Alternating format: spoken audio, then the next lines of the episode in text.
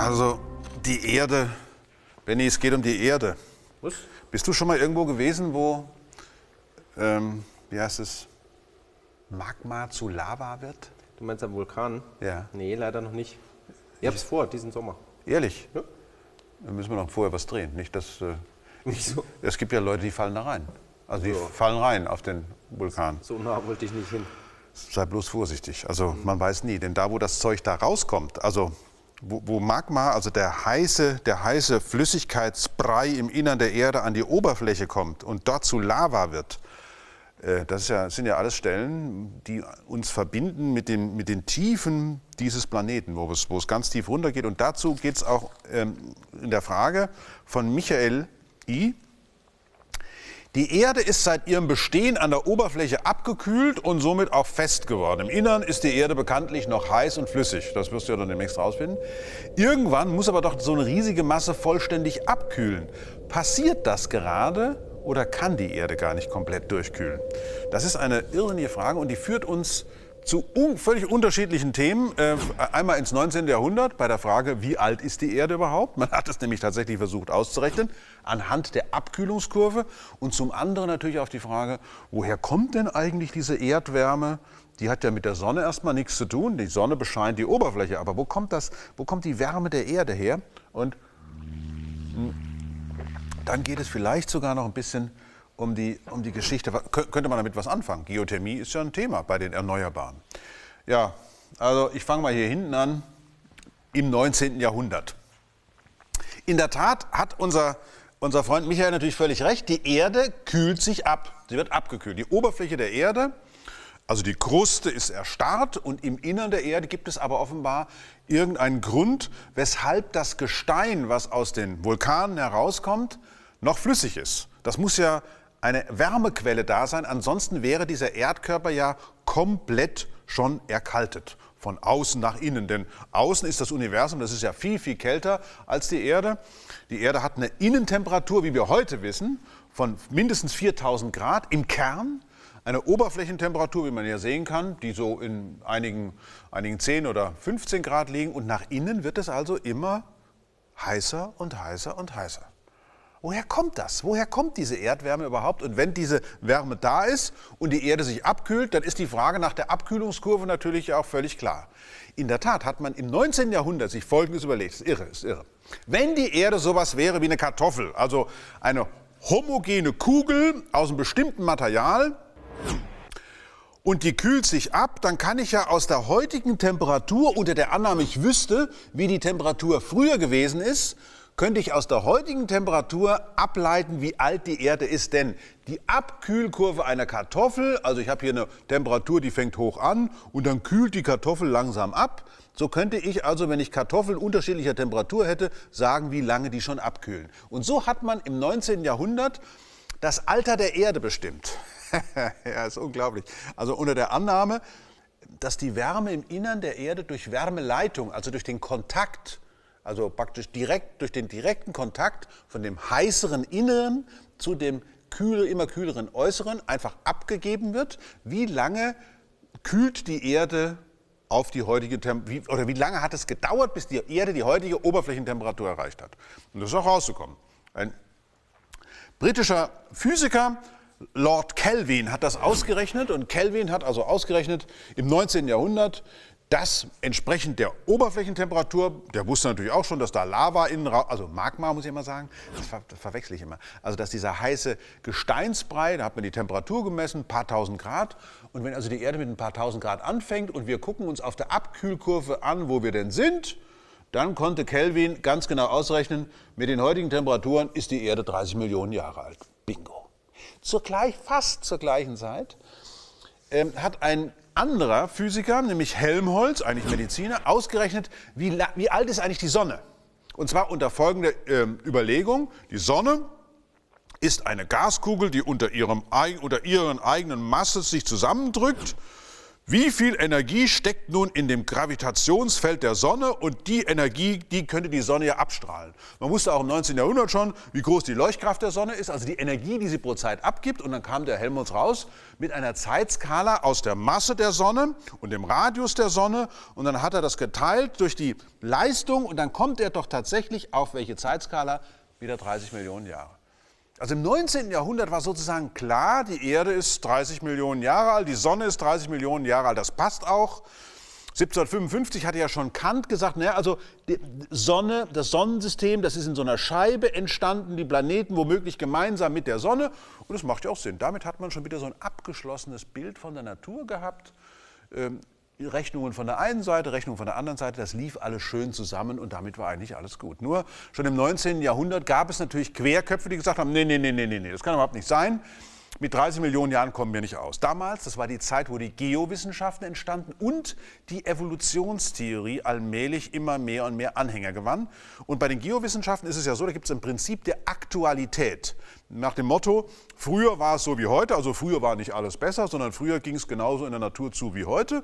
Schauen wir uns Prozesse an der Oberfläche an, zum Beispiel, wie lange braucht fließendes Wasser, um Gestein oder Sedimente einer bestimmten Art langsam wegzutragen. Kurzum, wie lange braucht man eigentlich, um so große Schluchten von Flüssen wirklich furchen, durchfurchen zu lassen? Und dann kamen die schon drauf, dass man mit 30 Millionen Jahren also viele der ganzen Schluchten überhaupt nicht hinkriegt. Da gab es dann so eine Katastrophentheorie, ja, die sind gar nicht so entstanden. Es gab früher große Katastrophen, alles zusammengebrochen, kurz, kurz und gut von den Geowissenschaften her wollte man gerne ein Erdalter haben, was so im Bereich von einer Milliarde Jahre liegt, vielleicht sogar ein bisschen mehr. Zur gleichen Zeit kamen die Biologen bzw. die Paläontologen und stellten fest, dieser Fossilienrekord, also das, was wir in den Sedimenten finden an Überresten von offenbar längst ausgestorbenen Lebensformen, die deuten auch eher darauf hin, dass mit 30 Millionen Jahren kein Staat zu machen ist. Das reicht alles nicht. Wir brauchen Milliarden Jahre. Und die Physiker haben gesagt, niet. Auf keinen Fall. Wir haben keine. Wo, wo, wo soll die Energie herkommen? Hier, guck doch. Die Wärmeleitungsberechnungen äh, des Herrn Kelvin, die äh, Berechnungen des Alters der Sonne von Herrn Helmholtz, damit ist doch alles klar. Haben sich wohl verrechnet. Wie das so ist. Wir irren uns empor. Das ist ja das Credo der Naturwissenschaften. Ja? Alles, was wir wissen, ist immer unter dem Vorbehalt, es könnte auch anders sein. Aber es war eben nicht anders, sondern die haben einfach einiges noch, noch nicht gewusst. Bei der Sonne war es nicht klar, welcher der Prozess ist, der im Inneren die Energie freisetzt, nämlich die Fusion von Atomkernen, also Kernphysik. Aus der Kenntnis über die Struktur der Materie konnte man jetzt auch verstehen, wie Sterne funktionieren. Atomkerne und Sterne, das hängt unmittelbar miteinander zusammen. Und was man auch nicht wusste, ist, dass in der Erde ja noch eine Energiequelle ist, dass also die Annahme von Kelvin, unsere Erde sei eine einmal heiß gewordene Kartoffel, die nun langsam abkühlt, die war halt falsch. Sondern es gibt eine Wärmequelle in uns. Nun, diese Vorstellung davon, dass also die Wärme, ich habe schon angedeutet, mit der Bewegung nicht durch Wärmeleitung, sondern durch einen Prozess, den man Konvektion nennt, im Innern der Erde transportiert wird und dass sogar dauernd Wärme noch nachgeliefert wird, weil es nämlich nicht nur die Restwärme von der Entstehung des Planeten gibt, Restwärme, genau wie, wie bei der Sonne, wir haben eine bestimmte Masse und die drückt nun auf sich drauf. Und diese Restwärme von der Entstehung ist einmal die Eigenwärme und die Wärme, die im Innern der Erde praktisch deponiert worden ist, weil die Kruste der Erde sich ja abkühlte. Meteoriten schlugen ein, Asteroiden schlugen ein, Kometen schlugen auf die Urerde ein und deren kinetische Energie, die konnte gar nicht so schnell abgeführt werden, wie die Kruste erstarrte. Und so blieb also im Innern der Erde eine Restwärme übrig und es passierte noch was, nämlich, da sind wir wieder bei den Kernen und bei den Sternen. Im Innern der Erde gibt es eine Energiequelle, die mit dem radioaktiven Zerfall von Uran und von Thorium zusammenhängt.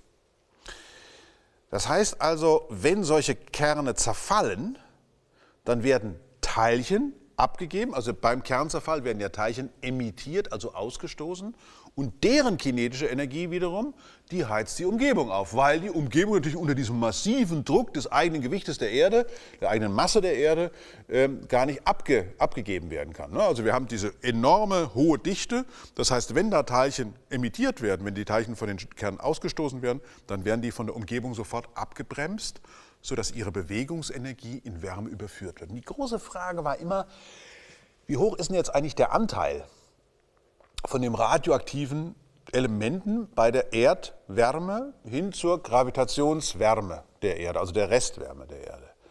Jetzt muss man sich mal überlegen, wie viel Energie steckt da eigentlich drin. Wir haben ja also auf der einen Seite oben diese Lithosphäre, also da unter unseren Füßen das Feste. Und dann kommt ja also eine, eine, eine erste Schicht, die Astenosphäre. Das geht so bis 660 Kilometer runter. Und da ist das Gestein in so einem merkwürdigen, ja, glasartigen Zustand fast. Und darunter ist das Gestein praktisch komplett flüssig. Diese Astenosphäre, diese ersten 660 Kilometer, ist aber auch nicht so eine komplett homogene Schicht, sondern da gibt es Lücken. Und so kommt dann das Material auch immer wieder an die Oberfläche, nämlich zum Beispiel in Hotspots wie Hawaii, aber vielen anderen Ecken. Und natürlich, zu welchem Vulkan willst du denn hinfahren? Der im Tide. Ah, zum Teide. Jo. Aber der ist ja ruhig, oder? Hoffe ich. Ja, na gut. Also es gibt einige Hotspots auf der Welt, wo man ja richtig sehen kann, wie das Zeug da raus, rausfließt. Also das kommt tatsächlich aus dem Bereich deutlich unterhalb, unterhalb von 660 Kilometern. Und diese Konvektion, die treibt nun systematisch nicht nur die Vorgänge im Innern an, sie ist im Übrigen auch dafür zuständig, dass es ein Magnetfeld gibt, weil das flüssige Gestein ist ja voller Ladungen auch. Das Gestein ist also richtig flüssig, das heißt es gibt bewegte Ladungen. Diese Ladungen bedeuten einen elektrischen Strom, das führt zum Magnetfeld der Erde. Die Konvektion ist also auch dafür zuständig. Aber es ist vor allen Dingen dazu da, diesen inneren Temperaturunterschied von dem heißen Kern nach außen ab, auszugleichen. Die Wärmeleitung reicht nicht aus, um das tun zu können, sondern das geht nur, dieser Energieüberschuss, der kann nur schnell genug abtransportiert werden, einige Zentimeter pro Jahr, durch eine großräumige Bewegung von Gestein. Und das ist eine ganz andere Aufgabe als die von Lord Kelvin. Die, die, Frage von Michael wäre einfach zu beantworten, wenn die Erde tatsächlich so eine homogene Kugel wäre und die nur mit Wärmeleitung kühlt. Dann könnte man ihm ganz genau sagen, hör mal, ähm, das dauert noch so und so lang, dann ist die Erde auf ich weiß nicht wie viel Kelvin abgekühlt. Das kann man aber bei der Konvektion, und wenn man nicht genau weiß, wie viel Energie jetzt nun eigentlich da drin steckt und woher die Energie eigentlich kommt, gar nicht sagen. Zurück zu, zu dem Punkt, den ich eigentlich sagen wollte. Ein Kubikkilometer Mantelgestein, nur um einen Eindruck zu vermitteln, hat ähm, 15 Exajoule an Energie. Das äh, sagt einem jetzt so nichts. Ne? Ähm, der Weltenergiebedarf pro Jahr 10 und 19 Joule. Sind 10 und 19 Joule, genau. Wunderbar. Der Mann weiß Bescheid. Also, das heißt, die Geothermie, die Erdwärme, die angeboten wird von der, von der Erde, ist praktisch vergleichbar mit dem Weltenergiebedarf, den wir haben. Pro Jahr. Pro Jahr. Also, hm? das heißt mit anderen Worten, also das nur am Rande, die Menschheit ist äh, an den Punkt angekommen, wo sie geologische Vorgänge mit ihrer Technologie simuliert, also mit ihrer globalen Technologie. Wir sind durchaus zu einem globalen Faktor geworden. Aber zurück zum Punkt nochmal. Wir haben es jetzt mit etwas zu tun, Konvektion und, und einer weiteren Energiequelle. Und diese Energiequelle, diese radioaktiven, diesen radioaktiven Zerfall, den konnte man in den letzten Jahren deutlich nachweisen. Durch was? Jawohl, durch die Neutrinos, Sie sagen es. Neutrinos, das sind ja diese Teilchen, wo durch meinen und Ihren Daumennagel übrigens auch, auch deine übrigens, äh, pro Sekunde so viele Teilchen durchfliegen, wie Sterne in der Milchstraße gibt, Neutrinos. Die machen nichts, überhaupt nichts, haben keine Wechselwirkung elektromagnetischer Natur, sondern es sind Teilchen, die aus den Kernen, aus den Atomkernen rauskommen und man konnte das jetzt messen. Zum ersten Mal konnte man Geoneutrinos messen, also Neutrinos, die von den radioaktiven Zerfällen im Erdinnern stammen.